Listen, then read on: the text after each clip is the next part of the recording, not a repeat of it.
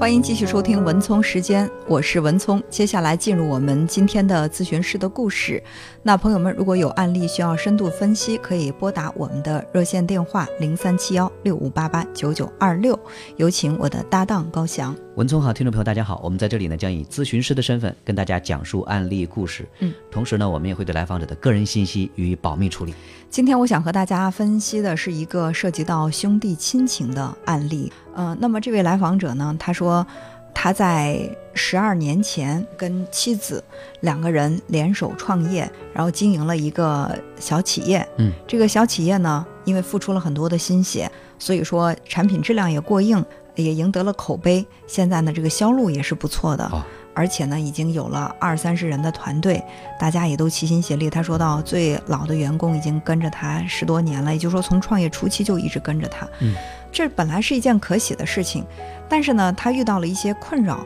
就是在几年前，他的哥哥呢，因为这个脾气啊比较暴躁，再加上这个性格的原因，也跟妻子离婚了，哦带着孩子生活呢就不太容易。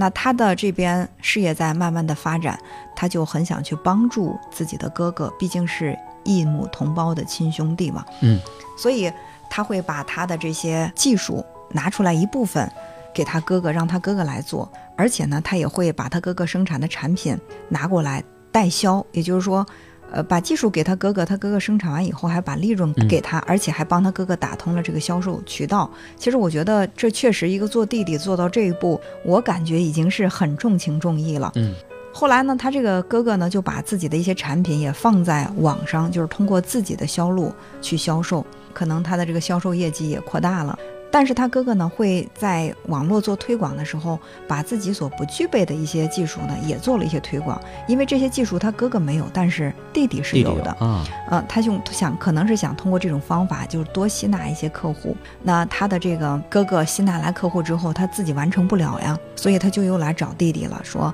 你要把你的那部分技术也给我，让我去做。那这个时候呢，这个来访者心里就有一些苦恼了，因为他觉得如果说两个人是同质化的产品啊，就是说你生产的和我生产的一样，那其实我们很明显的看到。如果说真把这些核心技术都给哥哥的话，等于是在市场上培养了一个竞争对手。嗯，那两个人势必会发生一些这种竞争关系。如果说这个竞争关系处理不好的话，也许会反目成仇。他们两个又是亲兄弟，他是不想这样的。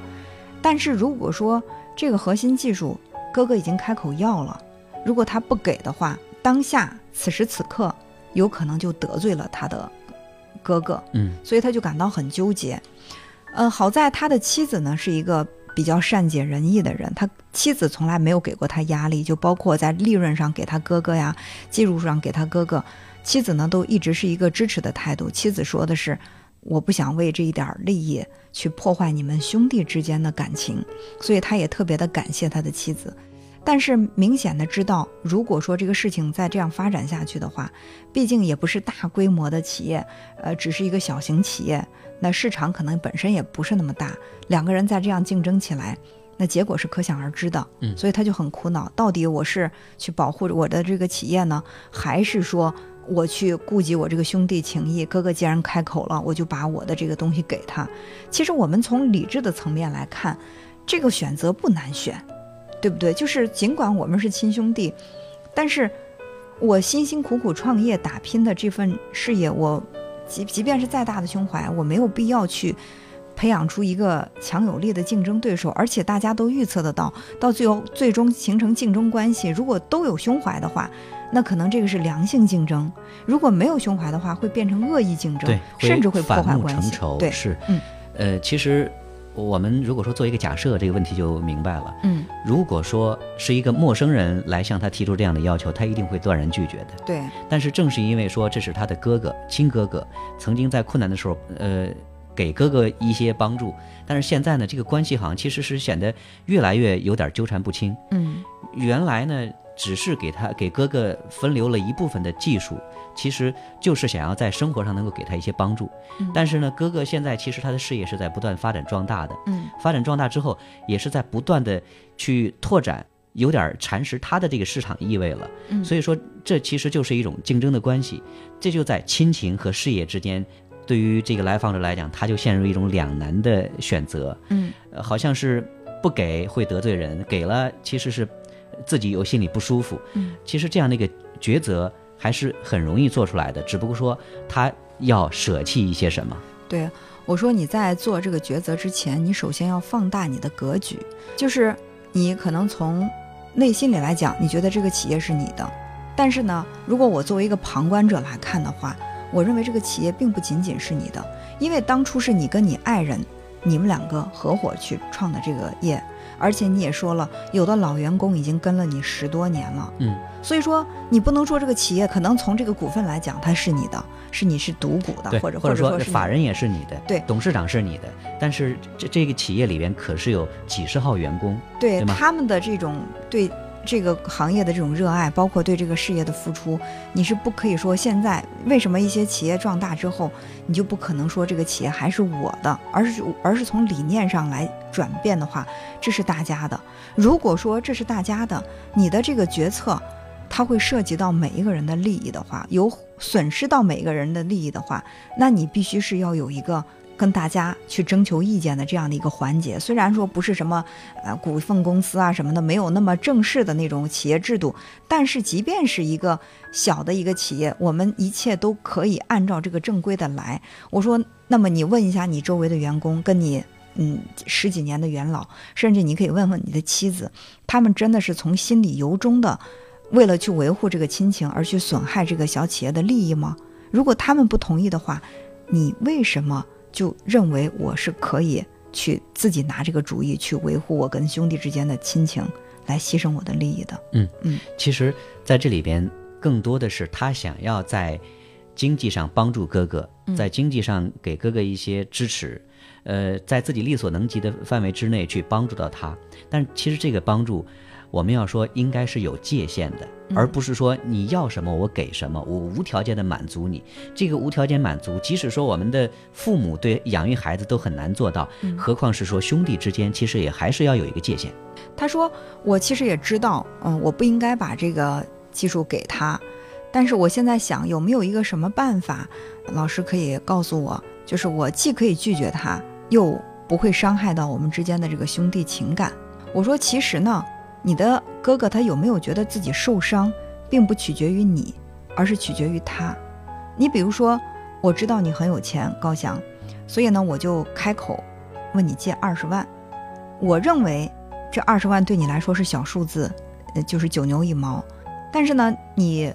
把这个钱只给了我五万或者是十万，你说我最近资金也周转不灵，所以呢不能够全额给你，我给你一部分吧，算是给你一些帮助。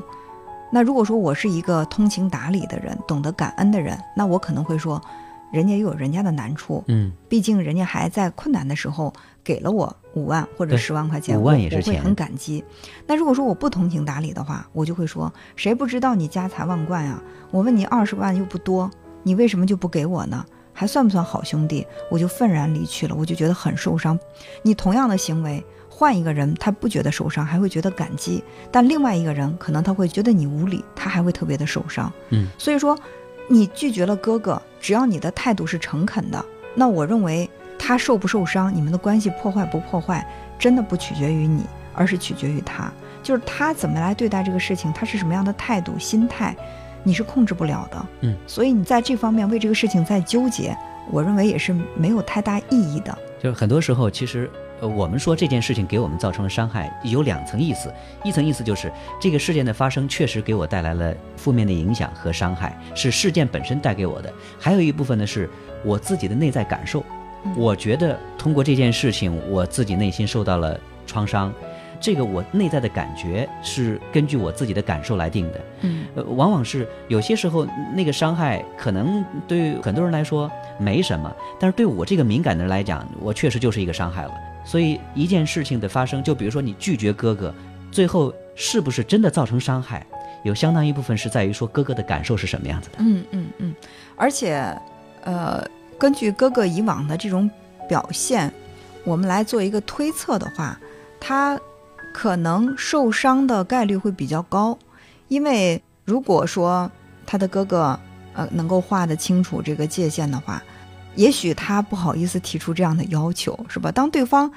能够很坦然地提出这个要求的时候，就证明他认为你是应该给他的。嗯，如果说他认为应该的事情你没有做到的话，他一定会受伤。但这个受伤真的跟你无关。还拿借钱的例子来讲，借钱的人可以狮子大张口借很多钱，然后这个人他没钱。他拒绝这个借钱的人的时候，他反而会在心里很纠结，说：“哎呀，我怎么去拒绝他呀？我怎么拒绝他，既不伤感情，又能够让他接受？怎么怎么想很多？其实，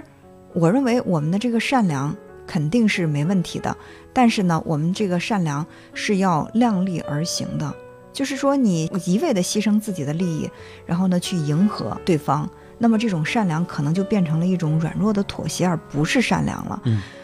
而且我们还还有一句话是这样说的，就是说哥哥的这种无理的要求，你选择的是我去迎合他。那么对于妻子和你的那些老员工，他们对你的奉献，你又拿什么来回报的？就是说我们说啊，我可以以德报怨没问题，但是呢，你不能够以怨报德。报德。对，就是说你对他们为你的这个嗯诚意，他们为你的这种付出，对吧？他们对你的这种体谅。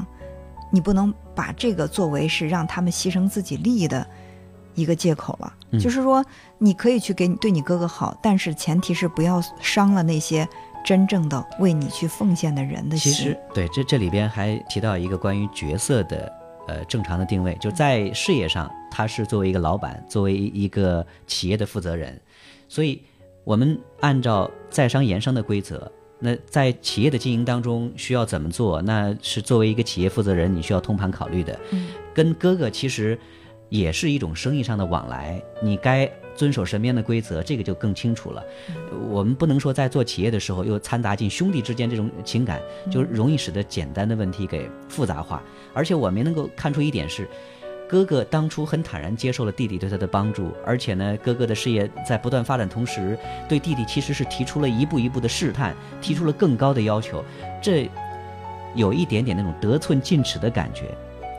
哥哥没有这种明确的界限，作为弟弟来讲，你需要知道你的界限是什么，你需要知道哪些东西是不能够给到哥哥，不能够满足到他的。我们来分析一下这个弟弟的心理啊，就是在心理学上有这样的一种解释。就是如果说一个人你求他，他帮了你，等你下次再有困难的时候，两个人可以帮你，一个是你曾经麻烦过的那个人，还有一个是从来没有打过交道的人。大部分的人都会想，那个人我已经求过他了，我不好意思再求他，他也许会拒绝我，我去试试那个我没有求过的人。但事实证明什么呢？就是帮过你的人，他会一味的去帮你，就是他。曾经帮过你，他就会再次的去帮你；而那个没有帮过你的人，他曾经拒绝过你，也许他这次还会拒绝你。这就是人的一种心理需求。嗯，我需要就是在别人的眼中，我的这个良好的形象，它是有一个。固定化、统一化的。我之前在你面前树立了好的形象，我之后就更难去打破这个形象。所以说，这也是来访者对哥哥这么多年的帮了一次之后，他可能还会再帮第二次、第三次。就是说，我已经树立起一个重情重义的照顾哥哥的这样的一个形象，这个人设。对，我要把这个人设打破的话，可能我需要做更大的这种心理突破。这不仅仅是这位来访者他。可能会需要面对的问题，可能对于很多人都是如此的，这是人一个共性的。就是我高翔一见我就夸我是个好人，我对他的这个帮助，他大家也都知道了，我就特别害怕，如果哪天我拒绝他的话，嗯，我当初的那个好的形象会不会也坍塌掉？所以我可能会为难自己，一味的去帮，就是我们常说的好人卡会套牢一个人。嗯嗯，所以我觉得重要的不是说你要一味的。去看起来想要维护自己那个人设，要做一个所谓的那个好人，但这里边一定是有对自己的那个需求的压抑和对于自己其他方面的这种压抑。所以说，更重要的是要怎么样去表达你的真实。就该拒绝的时候，要勇敢的说不。其实这也是很多人需 要做的一个功课。嗯，而且这位来访者他也说，他说我知道，嗯，我现在拒绝他，就拒绝了，可能破坏的是关系。如果将来我把他培养成一个我的竞争对手。不仅仅是破坏了关系，而且的我的这个企业的利益也会受到损害。嗯，我说其实并不见得是这样的，就是你现在拒绝他，因为哥哥还会在这个业务上对他有依赖，他可能心里有不满，但是呢，他会认为你没有帮我，我受伤了，这个关系可能破坏的不是那么彻底。如果说你帮他，最后他成了对手，你们两个成了正面交锋的一个对手，那如果说你。干掉他的话，他那会儿会觉得是你害了他。就是现在你拒绝是你没帮他。如果等到你们两个成为竞争对手，要不然是他把你灭掉，或者你把他灭掉。他把你灭掉，你肯定心有不甘。但如果说你要把他灭掉的话，你比现在更残忍。你现在是不帮他，那个时候你是害了他。所以我觉得现在拒绝不帮他，是为了避免将来你们两个真的兄弟之间反目，变成了你害他，或者是他把你给灭了这样的一个更惨烈的局面。嗯